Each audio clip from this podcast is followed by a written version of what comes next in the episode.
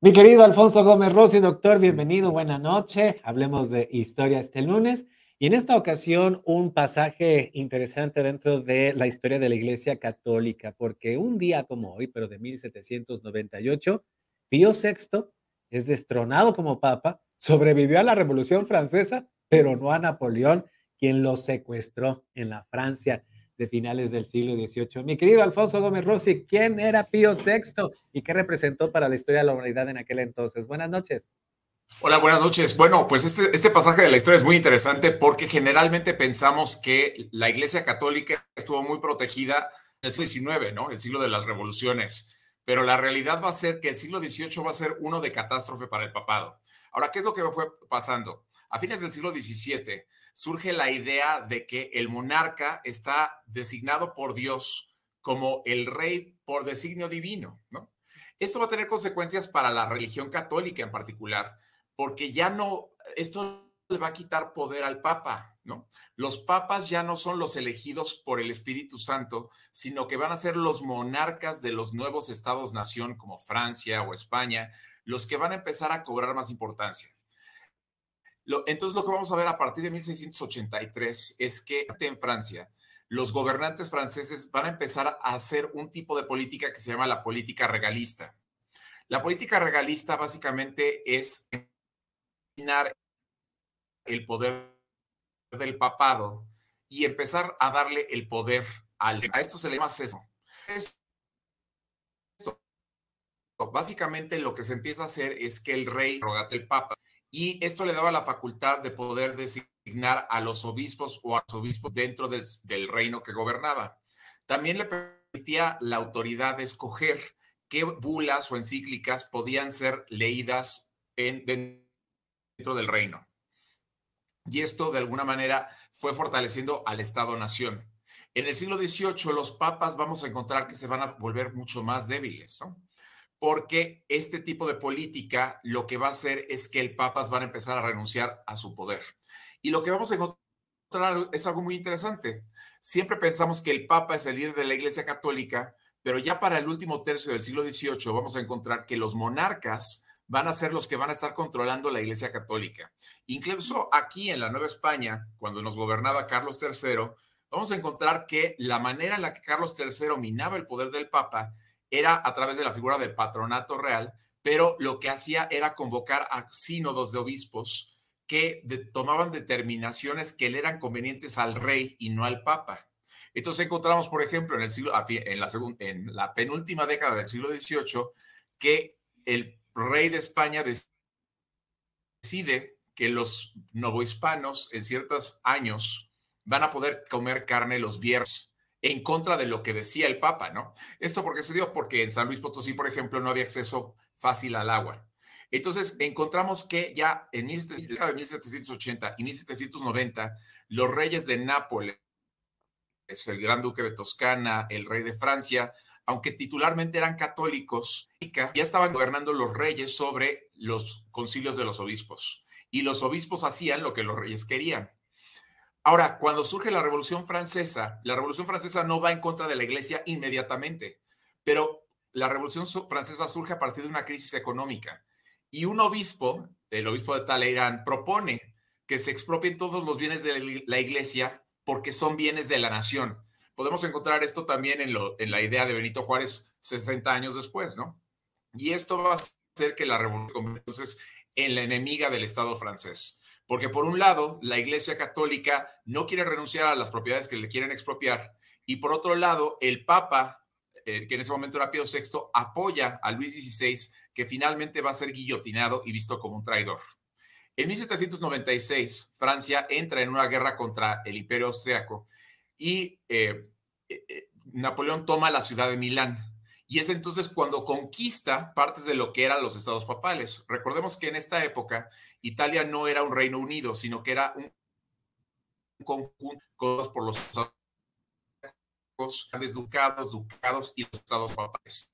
Los estados papales contra el centro de la península itálica y eran gobernados por el Papa desde la ciudad de Roma. Pues en 1796 Napoleón conquista las ciudades de Rávena y la, parte de Romaña, que era la parte más rica de los estados pontificios, y entra entonces el, el Estado francés en guerra con el Papa.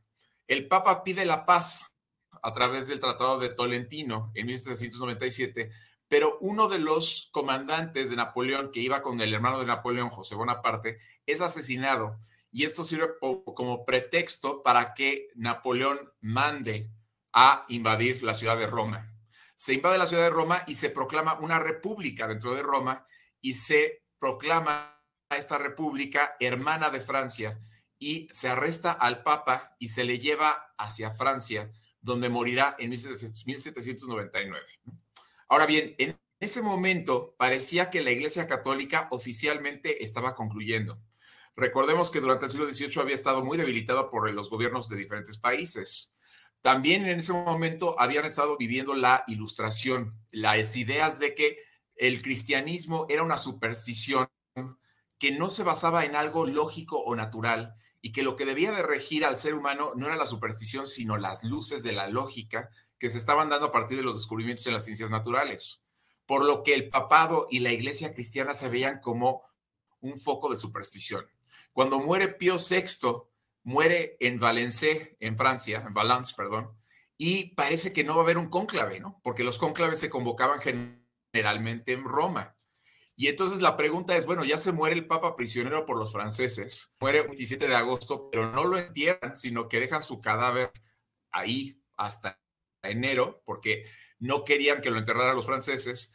Y lo que se hace es que se convoca a un cónclave en la ciudad de Venecia, gobernada por el emperador Francisco, II del Sacro Imperio Romano, y en este cónclave se designa a un primo del Papa anterior, que será Pío VII, y que luchará en contra de las ideas de Napoleón. Ahora bien, esto es relevante que se asumía en ese momento que la iglesia ya se había acabado, que ya había llegado la edad de la razón, que el papado se había terminado y que esa parte de la historia que venía desde la Edad Media se había concluido. Pero podemos decir que ese fue el momento más bajo de la historia del papado y que desde ese momento la figura del papa como símbolo internacional ha ido subiendo su prestigio de manera internacional. ¿no? Esa es la historia de Pío VI y de este incidente muy interesante en la historia que casi nadie recuerda, ¿no? Pero bueno.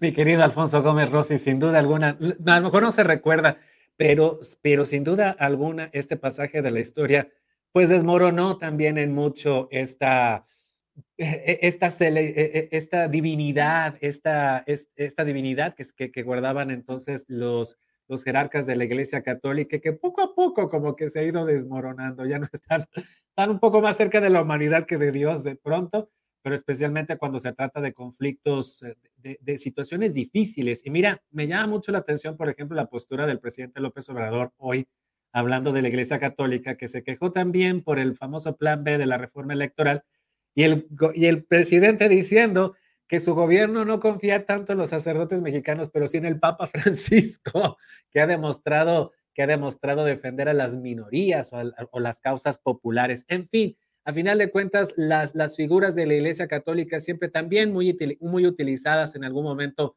por los, por los poderes, eh, dada la situación histórica, dado el momento histórico también, pero nos comprueba, a final de cuentas, que esta divinidad de la casta católica, pues está en duda desde hace muchos siglos, mi querido Alfonso Gómez Rossi.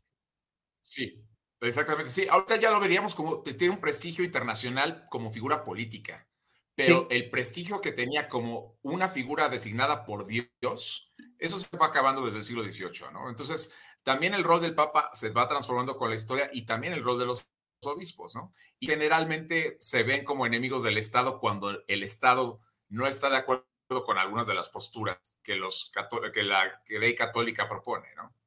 Así es. Alfonso Gómez Rossi, como siempre, agradecidos, amigo, de poderte ver y escuchar. ¿Dónde te encontramos? En Facebook como Alfonso Gómez Rossi. Recibe un abrazo, amigo. Muchísimas gracias. Vamos a hacer una pausa para que entonces concluyamos la emisión en vivo de este programa. Estamos en YouTube, en Facebook y en Twitter, además en Dailymotion. Si te gustan los podcasts, nos puedes encontrar en Spotify, en iHeartRadio o en Amazon Music y en todas las plataformas de podcast. Prácticamente así nos encuentras como Contigo Puebla. Regresamos. Síguenos en Facebook y en Twitter. Estamos contigo, Puebla.